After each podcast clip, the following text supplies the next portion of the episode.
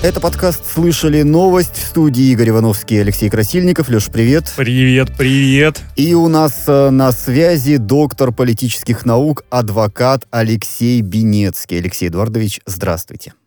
Добрый вечер, рад вас видеть. Взаимно приветствуем вас. Взаимно. Оно, к сожалению, сегодняшний день богат на трагические новости, вот, в частности, погиб Евгений Николаевич Зиничев, глава Министерства чрезвычайных ситуаций России, генерал армии. Произошло это во время арктических учений в Норильске, и в течение нескольких дней глава МЧС находился там, контролируя работу спасательных органов, но во время ведомственной съемки э, Зиничев вместе с кинематографистом был на краю обрыва, и в какой-то момент э, тот поскользнулся, кинем, кинематографист, и сорвался вниз в воду. Э, очевидцев произошедшего было много, но никто из них не разобрался в ситуации, однако в силу своего многолетнего опыта по работе спасателем и охранником Евгений Зиничев тут же среагировал и бросился в воду, но не рассчитал траекторию прыжка и ударился о выступающий камень. Отмечается, что глава МЧС получил травмы, несовместимые с жизнью, и скончался на месте. Он погиб, как подобает спасателю, э, как подобает главе МЧС. Вот много сегодня об этом говорят, много Э, добрых, хороших слов в адрес Евгения Николаевича э, слышно. Вот, э, Алексей Эдуардович, когда вы узнали эту новость, вот у вас какие чувства? Ну, уход из жизни любого человека, в общем, это, тем более при таких обстоятельствах, случайности, в общем говоря, и такой... И я бы сказал так, что вообще для того, чтобы вырастить государству, человека в погонах генерала армии, возглавляющего одну из серьезнейших структур, это достаточно серьезные затраты. И, в общем, оберегать этих людей принято в мире, ну и не только этих, а, в общем, всех людей, которые занимаются серьезной деятельностью, они представляют, пусть это не цинизм, но все-таки такую особенную ценность. И в данном случае, я думаю, что был элемент ну, некого несоответствия должности и действиям. У него должны были быть охранники, которые должны стоять рядом. В общем, печально это все. Конечно, незаменимых людей нет, но, в общем, конечно, выбор, наверное, был не случайен. Человек э, чрезвычайно опытный, знающий и так далее. В общем, это уход из жизни любого человека – это трагедия. А в данном случае это для государства еще и проблема, я думаю. А, да, полностью разделяю эту точку зрения, даже вот вспоминаю в годы войны генералов и то а, а, всячески оберегали, охраняли и, ну, старались держать подальше от линии фронта. С другой стороны, можно понять Евгения Николаевича, он просто выполнял свой профессиональный долг. Как говорится, светлая память. И еще одна новость, э, связанная с взрывом газа в жилом доме в Ногинске. Прокуратура в Подмосковье организовала проверку на этот счет. Вот будет дана оценка действиям ответственных лиц, в том числе на предмет э, соблюдения законодательства в сфере обеспечения безопасности газового оборудования. Ну и также сообщается, что вероятная причина взрыва – это утечка газа. Она могла произойти вследствие включенного на ночь э, газа для обогрева квартиры. Отопление в доме еще не включили. Жильцы включили газовую плиту, огонь в ней погас, в результате чего газ заполнил помещение, и взрыв произошел утром, когда э, жильцы включили включили э, свет. Вот эм, Алексей Эдуардович, вообще, э, насколько с точки зрения нашего закона защищены люди, попавшие в подобную ситуацию? Вот, к сожалению, в России такое случается далеко не в первый раз. Ну, во-первых, конечно, вот эти случаи, они чрезвычайно как-то очень стали часто повторяться. Да. Но я наблюдаю, я наблюдаю, я все-таки живу э, пока еще в России постоянно в связи с коронавирусом и наблюдаю, общаюсь много с людьми. Есть элемент в наших людях такого недопонимания э, ситуации, связанной с э, предметами или механизмами, представляющими повышенную опасность. Вот газ – это газовые колонки, газовые плиты, газовые баллоны. Это все предметы, представляющие повышенную опасность. И вот это вот нежелание, в общем, контролировать э, эти ситуации, оно приводит к таким тяжелым вот последствиям, потому что, видимо, газ дешевле, конечно, чем электричество. И люди, конечно, пытаются себя каким-то образом обогреть. Ну, что тут можно сказать, в общем? А, Алексей Федорович, а разрешите такой момент, может быть, с вами не согласиться, а не находите, ну, всегда же такое было, ну, всегда были люди, которые так или иначе, кто-то заснет, кто-то забудет, кто-то напьется, ну, газ-то взрывался всегда, просто сейчас внимание больше к этому привлекается, и уж тем более, ну, вы, может быть, помните, Игорь, ты помнишь, как вот несколько лет назад вдруг внезапно стали называть хлопок газа, потому что внимание, оно, не буду говорить искусственно, но всегда, когда это звучит по СМИ, это всегда привлекает внимание, собирает клики, и нет ли здесь такого, ну, что... А принципиально что поменялось? Вот мы сегодня будем подробнее, кстати, разбирать эту ситуацию со специалистами. Обязательно поговорим, статистику посчитаем. И учитывая, что сейчас идет, идут большие планы на газификацию страны, обещают э, проведение как-то газопроводов до участков, э, причем на уровне федеральном. То есть это не так, что какой-то регион решил. Это уровень такой. Вот э, какие-то дополнительные меры внимания, профилактические-то меры стоит, как это сказать, вводить, внедрять, добавлять? Ну, вот понимаете, в чем дело? А, в пока еще независимой Беларуси 80% жилого фонда, а, в том числе и в деревнях, газифицировано. В России, для сравнения, по-моему, цифра приводится значительно меньше, не буду ее называть, чтобы не обижать наше руководство. Но это в процентах, потому что если посмотреть количественно, ситуация будет другой, наверное. Но тем не менее, однако там почему-то ничего не взрывается. Или никто не об этом не сообщает, я, я настаиваю. Нет, нет, нет, нет, нет, нет. В этом смысле пока еще там э, я дружу с журналистами э, белорусскими. Вот такие истории, они сразу привлекают внимание, но их практически нету. Там нету случаев за последние там, 25-30 лет, чтобы что-то вот подобное произошло. Просто люди гораздо более аккуратны. И, наверное, я думаю, что службы, которые отвечают за, э, в том числе и пропаганду безопасности – и проводят э, плановые проверки, разъяснительную работу и так далее, они, наверное, работают гораздо более эффективно. Там нету в этих сферах не должно быть случайных людей, никаких людей, так называемых гастарбайтеров, никаких случайно нанятых рабочих, соображений дешевизны и так далее. А газ используется ну, в меньшей гораздо степени и в Европе. В Америке практически никогда и нигде, там электричество всюду. Ну как это не, Алексей Эдуардович, вот я открыл э, газ, взрыв, США, дом. Пожалуйста, день назад, четыре дня назад, неделю, месяц, вот я просто скроллю, извините, Google, э, разные это штаты, же... Техас, Нью-Джерси, Нью-Йорк, Новый Орлеан. Это не квартиры. Нет, это дома, квартира. Какая разница? Гастарбайтеры мексиканские, при всем уважении к труду этих людей и к их национальности или паспортным данным, Везде такое происходит. Раз уж Но... США привели в пример, я специально подловил. Нет, все-таки это не квартиры, не жилые комплексы, а если и жилые комплексы, то они, конечно, именно там, где живут, к сожалению, малообразованные, неаккуратные, невнимательные люди. Не очень не хотелось бы наших людей причислять к этой стадии. Но, в общем, ну, слава богу, хоть сказали взрыв, а не хлопок. Вы совершенно правильно говорите потому что надо называть вещи своими, своими именами. Ну, хотя да. слово «хлопок» часто встречается Но его именно в чуть не искусственно ввели да. вот некоторое время назад, и было принято называть именно так, чтобы отделить, ну, ну как бы... Да, прошу прощения. Слава богу, в этой ситуации никто не погиб на этот раз.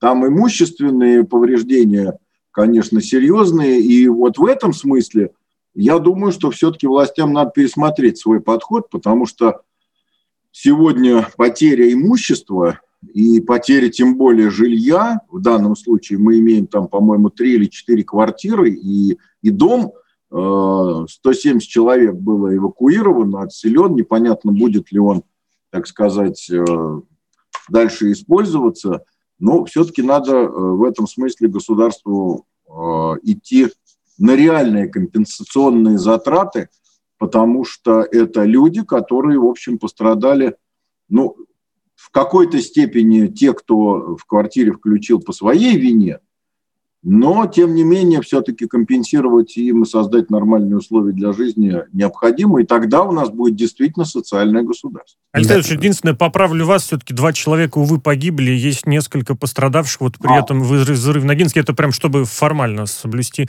Да, но а, я просто точности. Я, да, да, послушал, я утренние новости только слышал, и ваши коллеги говорили, что никто не погиб. Да. А, Алексей Эдуардович, то есть я правильно понимаю, что сейчас в нашем законодательстве нет э, такой статьи, которая бы а, а, обязала возместить как-то ущерб людям, пострадавшим э, от этого взрыва? Ну, понимаете, в нашем законодательстве есть все. Все, что необходимо. В том числе, например, возмещение морального ущерба. Только если моральный ущерб в некоторых странах исчисляется там, десятками, сотнями тысяч, в некоторых случаях миллионами долларов, то в нашей стране он практически в судебном порядке.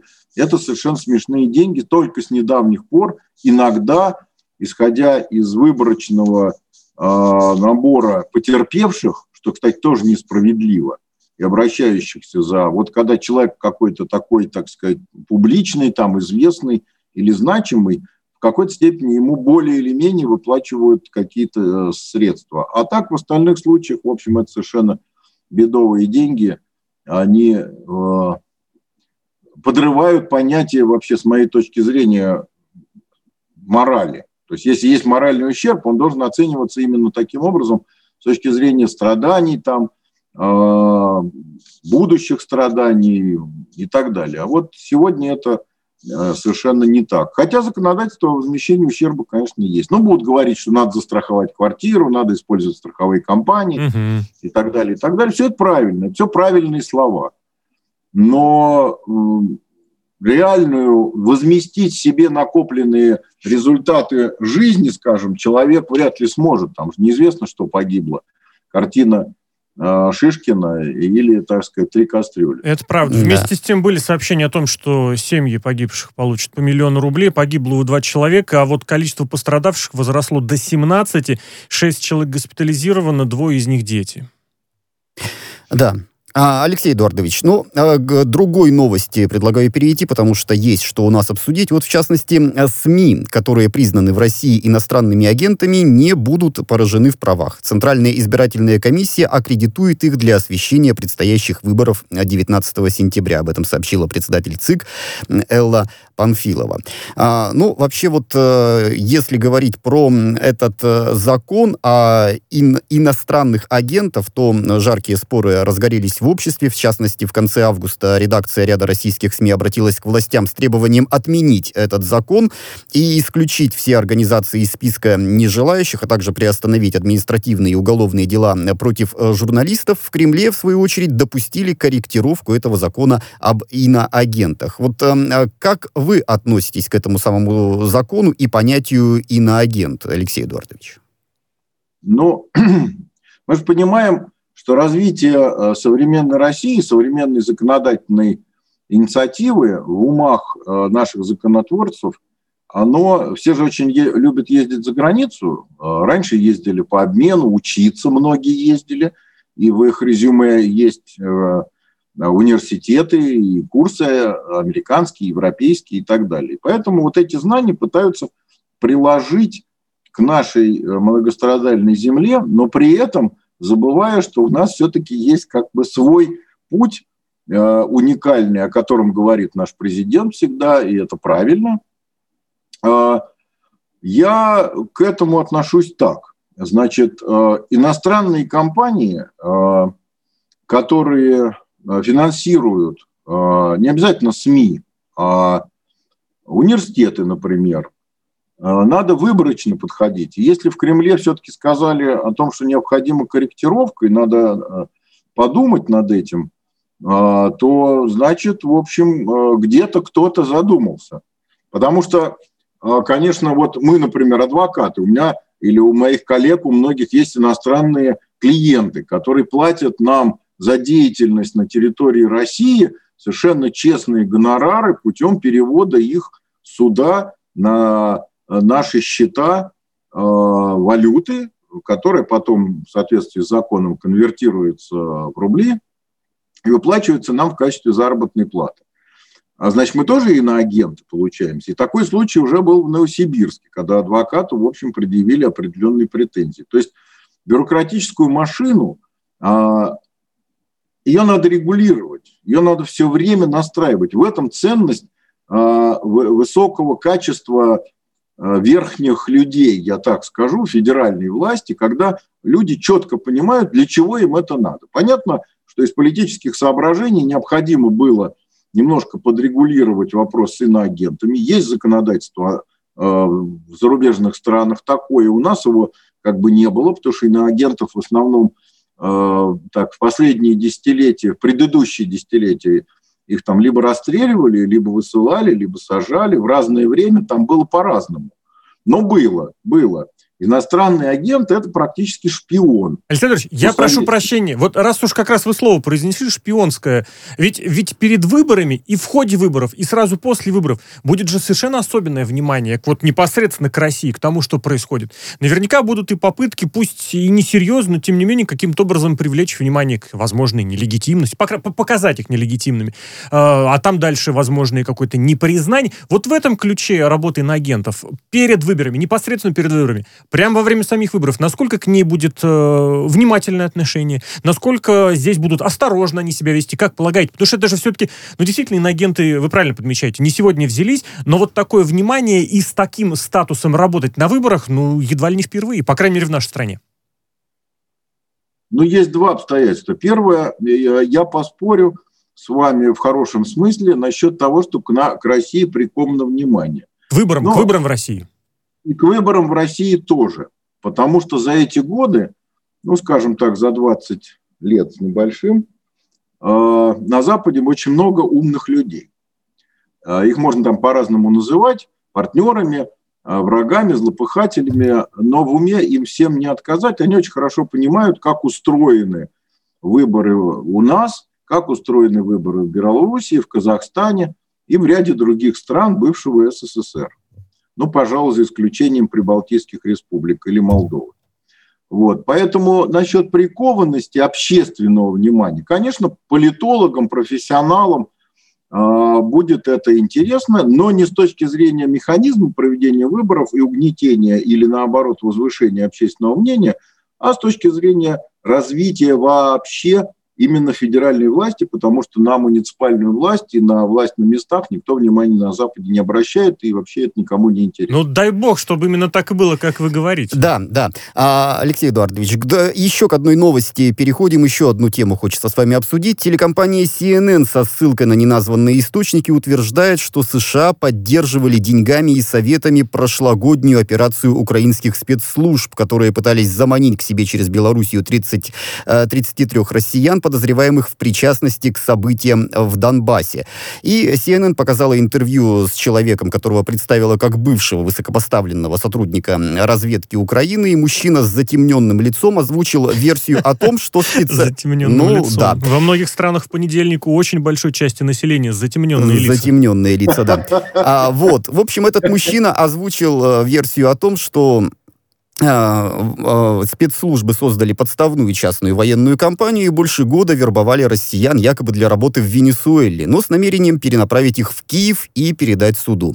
А план, однако, сорвался из-за вмешательства властей Беларуси, которые неожиданно задержали группу на своей территории и позднее выдали ее а, России. А, ну вот а, э, ФСБ, кстати, оценили и полностью подтвердили данные источника телеканала CNN о том, что США помогали Киеву в операции 2020 года украинских российских э, спецслужб.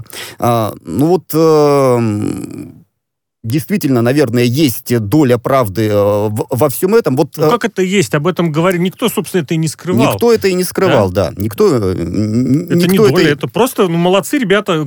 Через год в CNN решили почитать, что вообще про эту операцию писали. Да.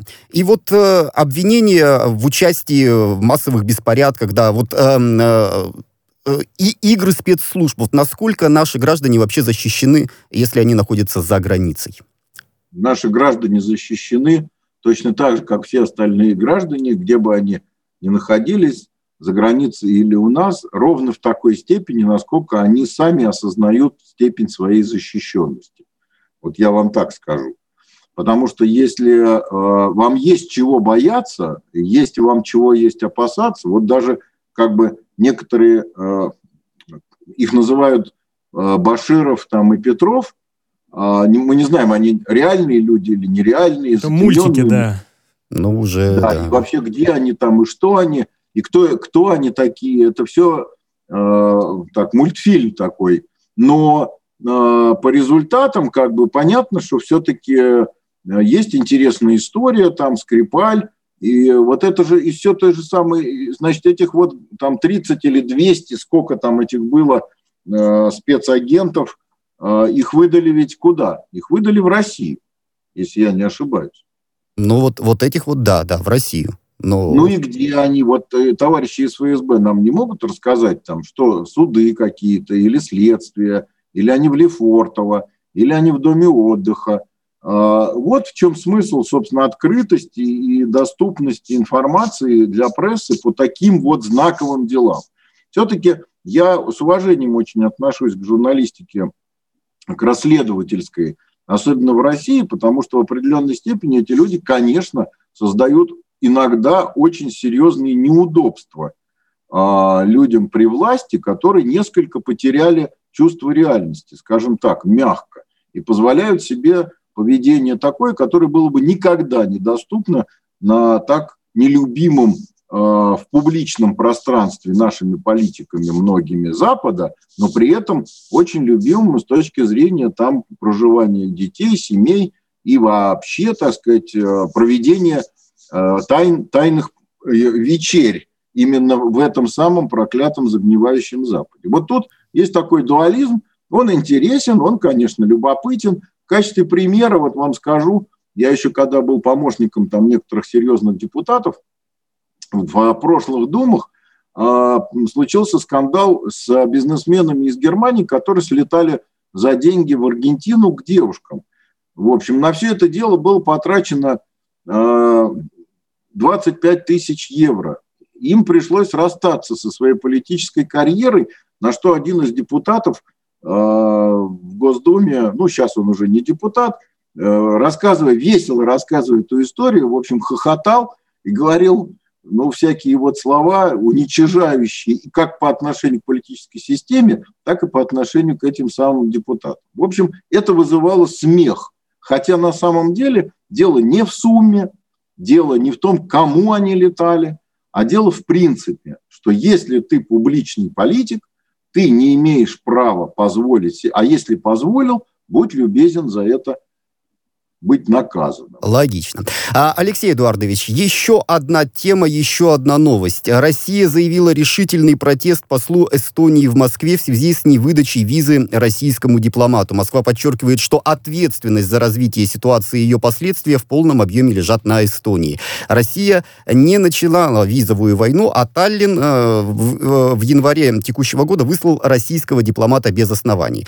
Вот э, скажите, пожалуйста, невыдача визы дипломату, вот в период переводе с дипломатического на простой язык, вот что это означает? Это э, пренебрежение, неуважение, агрессии. В каких случаях вообще допустима такая мера? Ну, э, в отношении Эстонии э, и некоторых других стран этого региона э, можно сказать следующее. Это, вполне вероятно, эстонцы очень медлительны, как и финны. И они так вот двигаются в пространстве, возможно, что э, потом выяснится, что, вот, ну, конечно, конечно, все готово. Будьте любезны, получите. Но э, если говорить серьезно, то, э, конечно, это некий такой демарш в сторону... Ну, ну Эстония страна-то, в общем, не сильно вооруженная, не сильно э, Ну, свои 2% в НАТО, в НАТО платит стабильно и еще другим указывает. В этом плане ну, да, одна из самых дисциплинированных стран НАТО. Ну да, конечно, это, это правильно. Но тем не менее, они же обязаны идти в каком-то тренде. Тренд сегодня такой, это что правда. надо как-то Россию все время за что-нибудь там схватить. Но это напоминает мне, вот мимо вас ползет огромный аллигатор, весь в броне. Вот вы пытаетесь его, так сказать, ущипнуть за что-то, там за ногу, а, которая у него тоже покрыта бронированной кожей. Ну, может, он почувствует, но даже не повернется. Поэтому, конечно, МИД отреагировал, правильно отреагировал, потому что это не дело, а, когда дипломатические отношения находятся на нормальном уровне, нет никаких проблем, споров, выслали дипломата без оснований. Ну, каждая страна, когда высылают его дипломата, которого поймали на чем-нибудь, таком э, не очень попадающем под конвенцию о дипломатических отношениях, они всегда говорят, что это вот не так, как бы, что он совершенно такой культурой занимался и продвигал ее. Ну, это нормально. И, и эти вещи нормальные абсолютно.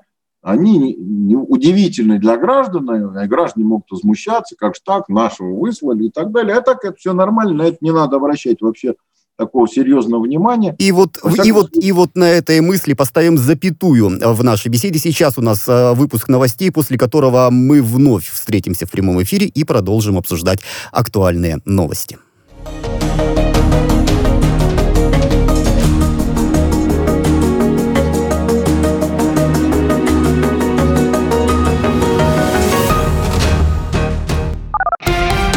Радио «Спутник».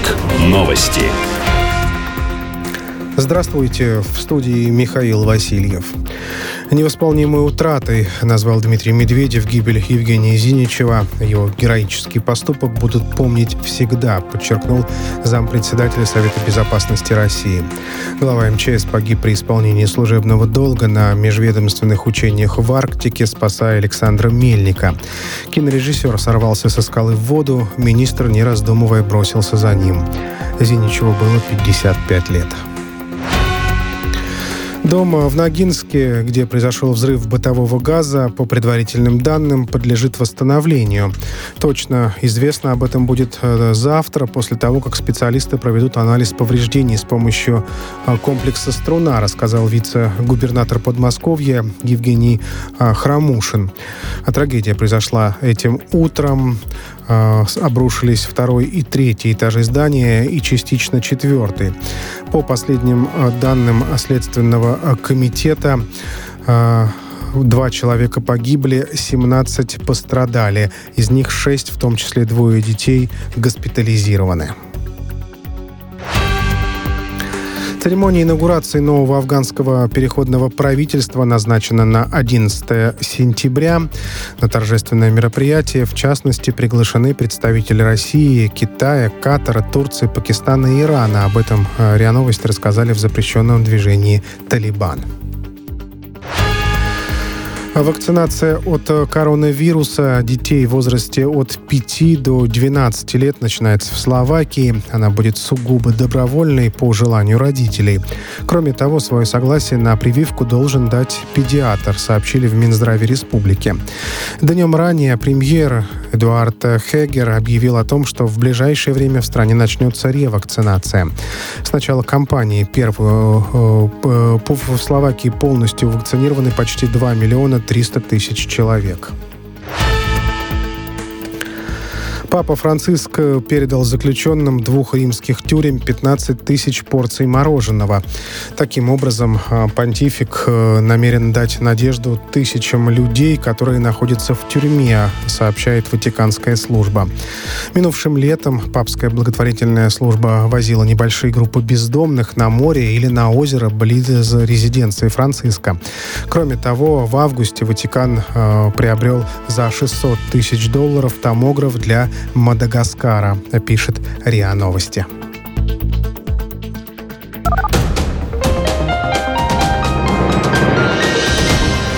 Следующий выпуск новостей на радио «Спутник» через полчаса.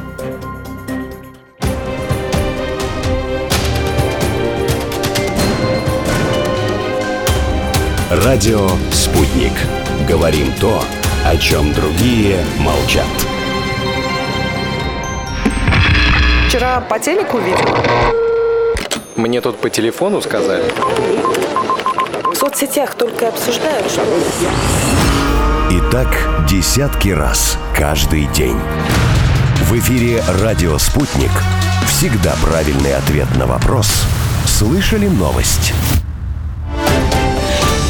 Это по-прежнему подкаст «Слышали новость». В студии по-прежнему Игорь Ивановский, Алексей Красильников. Леша, привет еще раз. Привет, привет. А, с нами доктор политических наук, адвокат Алексей Бенецкий. Алексей Эдуардович, здравствуйте.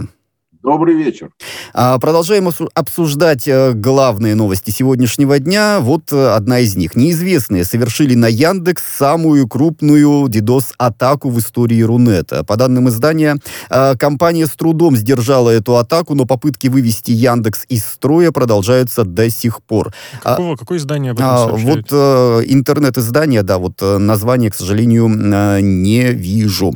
Вот, зато вижу цитату одного из представителей э, Яндекса. Мы проводим расследование вместе с подрядчиками. Речь идет об угрозе инфраструктуры в масштабах страны. Просто это на самом деле важный момент. Одно дело официальная информация, другое, другое дело оценка экспертов со стороны. Поэтому а, говорит важно. он, да. Ну, в общем, э, официально в Яндексе заявили, что атака отражена, она не повлияла на работу сервисов, и данные пользователей не пострадали, и слава богу. А, и вот, Алексей Эдуардович, хочу вас в связи с этим спросить, вообще киберпреступления, насколько проработали выработана здесь законодательная база в России? Ну, в этом смысле я бы отослал всех интересующихся к работам э, Владимира Семеновича Овчинского, генерал-майора полиции, который очень много посвятил этой теме и посвящает, и пишет на эту тему. Э, ну, в общем, честно говоря, э, законодательство у нас э, на эту тему не развито. А, то, что случилось с Яндексом, я, например, как сторонник а, тысячелетней истории заговоров и разных рода а, реалити-шоу в разных ипостасях, в разные века, разными способами. Вот недавно Гуглу тут, так сказать, пытались наступить на ногу там по определенным обстоятельствам. Вот никто не говорит, кто организа... откуда пришел этот самый вот червь, это DDoS-атака на Яндекс. Вот это самое интересное. Вот Соединенные Штаты сразу говорят, что это вот, дескать, пришло там из теневого интернета, там вот эти группы хакеров и так далее, и так далее. У меня есть знакомый хакер, который чехлился там много лет тому назад. Он, конечно, не выездной. Он даже у нас выступает по телевизору иногда и на РБК. Э, хороший парень, он хорошо в этом разбирается. Вот. И вообще э, борьба с хакерством, она э, имеет значение прежде всего для финансовых институтов и для объектов инфраструктуры, представляющих общественный интерес. Ну Атомные и безопасность, наверное, тоже важно. Ну вот я об этом и говорю. Да, да. Да. Там, где, там, где есть угроза общественной безопасности. В этом смысле, поскольку эти системы компьютеризированы, и сбой – как вот в Соединенных Штатах произошел сбой, и там, так сказать, случились неприятности с э, электросетями там и так далее. Вот да. это важно. А вот все остальное, ну хорошо, если завтра тиктокеры перестанут э, передавать каждые пять минут себе эти самые фотки в различных позах и так далее, для нас с вами и вообще для всех нормальных людей, занимающихся делом каким-то, а, это не будет представлять никакой угрозы. Яндекс – это поисковая система, но это не только, не только, Алексей Владимирович, это уже существенно больше. Это в том числе и система, между прочим, электронных денег. И там деньги тоже весьма немаленькие. Но я вам так скажу, что я, например, для себя давно решил, что электронные деньги пока еще э, в нашей стране я не пользуюсь никакими приложениями. Может быть, я ретроград, но, тем не менее, я хорошо знаком с хакерами, они мне объясняли, как это все работает, какие механизмы. Я в телефон ничего не закачиваю. Там это минимально... другое, да-да-да. Угу. Да, вот. Вопрос в том, что именно поломав, поломав Яндекс, можно, извините, даже таксисту голову сломать, который работает через приложение Яндекс Такси, и за счет этого может случиться... Но сам, я к тому, что последствия могут быть не только для человека, который что-то гуглит, извините, Яндексит в интернете, а и для человека, который решил заказать какую-нибудь доставку, или, допустим, куда-нибудь съездить, будет съездить на такси, прошу прощения, или даже просто посмотреть киношку. Это вот за счет того, что вроде бы Яндекс упростил и приблизил онлайн-пространство к человеку, дал ему больше возможностей. С другой стороны, вот эти вот атаки, они могут таким образом на большей части жизни человека-то повлиять. Яндекс не дал больше возможностей, Яндекс ну, дал упростил. больше гораздо удобства. Да, да, удоб, удобнее, проще, быстрее, абсолютно правильно говорить. Да, для, для так сказать, использования своих э, потребностей каких-то э, интеллектуальных или иных, но... В основном иных. это не представляет никакой общественной угрозы. А, ну, скажем, если он обвалится там на 3-4 дня, пока наши яйцеголовые его не, не включат. Но таксисты у нас... А пробки, э, представляете, какие будут? Яндекс Навигатор. Представляете, вся Москва встанет стоя. Не то чтобы 10 баллов, будет 18 тысяч баллов. Вот для тех, кто родился в Москве, и кто знает, как проехать через дворы или переулки, это не составит труда. Я совершенно спокойно в самые, так сказать, пиковые восьмибальные пробки почему-то проезжаю туда, куда мне надо – ну, там, может быть, на 15-20 минут дольше, просто из-за того, что расстояние меняется. Uh-huh, А когда люди знают Садовое кольцо, МКАД и центральные магистрали, и по ним только и ездят, ну, что ж теперь делать? Изучайте карту Москвы, становитесь да, интеллектуально и, и изучайте расположение камер, потому что о камерах да. там тоже предупреждают. А, а на самом деле, вот, а, Алексей Эдуардович, а если говорить про такие а, преступления, как а, кибершпионаж, программы вымогатели, там буллинг, травля и так далее, и так далее, вот насколько защищены пользователи у нас, насколько они могут а, действительно подать заявление в полицию, и это заявление будет расследовано? Подать заявление вы можете в любой момент, это все предусмотрено.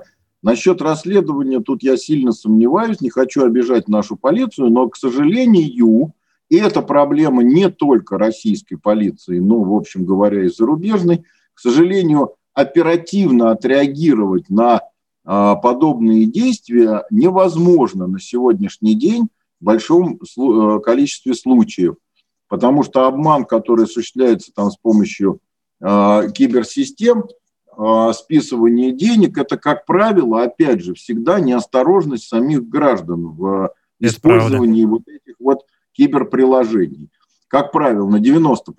Я уже не говорю о том, что про телефонные звонки, когда звонят там а, граждане, которые просят вас дать номер и так далее. В общем, тут все зависит, опять же, от высокой степени сосредоточенности и образованности своего гражданина, живущего в новом киберпространстве. И надо понимать, что ты имеешь дело с механизмом, который не может полиция быстро и качественно отконтролировать и тем более поймать этих самых злодеев, потому что случаев таких на моей памяти на сегодняшний день не единицы. Хотя нам ну, бывают рассказывают... резонансные, бывают резонансные истории, например, ну, которые освещаются очень широко. Но вы правильно говорите, что единицы, и в, в системный уровень, конечно, это не переходит. А можно это каким-нибудь образом в офлайне, в реальных, как сказать, бумагах, в реальных законах зафиксировать, прописать? Или здесь слишком многое в терминологию будет упираться? Или, в, даже не знаю, как сказать, в онлайн-традицию, что ли? А это, собственно говоря, все прописано, потому что, ну хорошо, вот я просто знаю физически такие случаи, когда люди на одной трубке, у них аферисты-мошенники, а на другой трубке они звонят в полицию в этот же самый момент и говорят, слушайте, зафиксируйте угу. номер телефона, вот как нам показывают там в американских замечательных шпионских фильмах, когда там со спутника вычисляется прямо до одного метра местонахождение злодея там и так далее. Но этого уже ничего нету. Этого нету. Поэтому рассчитывать можно гражданину только в данном случае Только на, себя, да. Не переходить по подозрительным ссылкам.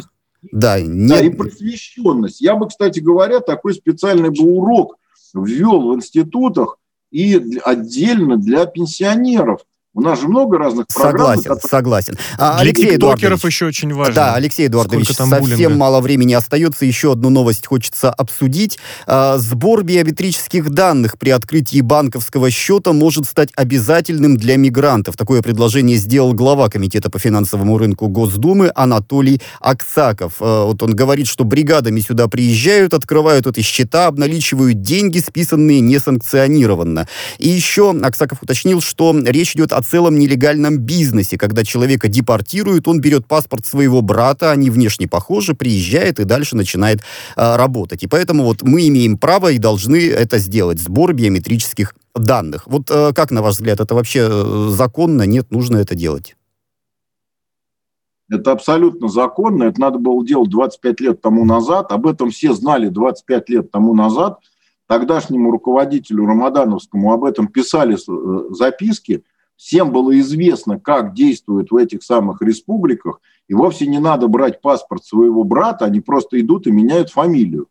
А, дело в том, что вот эта система, она была кому-то очень выгодного, когда коррупция махровым цветом расцветала в области миграционной политики.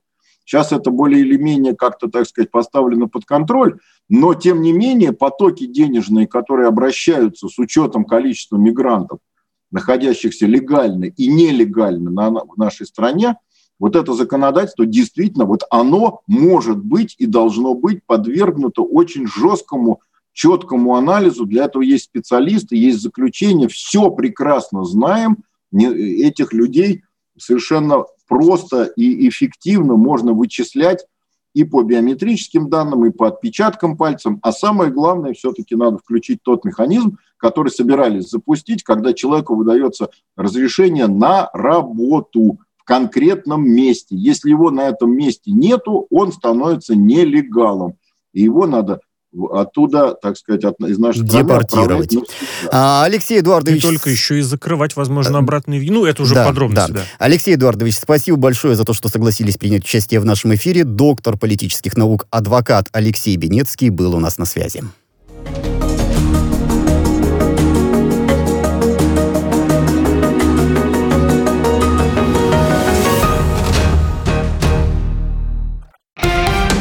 Радио «Спутник». Новости. Здравствуйте, в студии Михаил Васильев. Невосполнимой утратой назвал Дмитрий Медведев гибель Евгения Зиничева. Его героический поступок будут помнить всегда, подчеркнул зампредседателя Совета Безопасности России. Глава МЧС погиб при исполнении служебного долга на межведомственных учениях в Арктике, спасая Александра Мельника. Кинорежиссер сорвался со скалы в воду, министр, не раздумывая, бросился за ним. Зиничеву было 55 лет. Дом в Ногинске, где произошел взрыв бытового газа, по предварительным данным, подлежит восстановлению. Точно известно об этом будет э, завтра, после того, как специалисты проведут анализ повреждений с помощью э, комплекса «Струна», рассказал вице-губернатор Подмосковья Евгений э, Храмушин. А трагедия произошла этим утром. Э, обрушились второй и третий этажи здания и частично четвертый. По последним э, данным Следственного э, комитета, Два человека погибли, 17 пострадали. Из них 6, в том числе двое детей, госпитализированы. Церемония инаугурации нового афганского переходного правительства назначена на 11 сентября. На торжественное мероприятие, в частности, приглашены представители России, Китая, Катара, Турции, Пакистана и Ирана. Об этом э, РИА Новости рассказали в запрещенном движении «Талибан». Вакцинация от э, коронавируса детей в возрасте от 5 до 12 лет начинается в Словакии. Она будет сугубо добровольной по желанию родителей.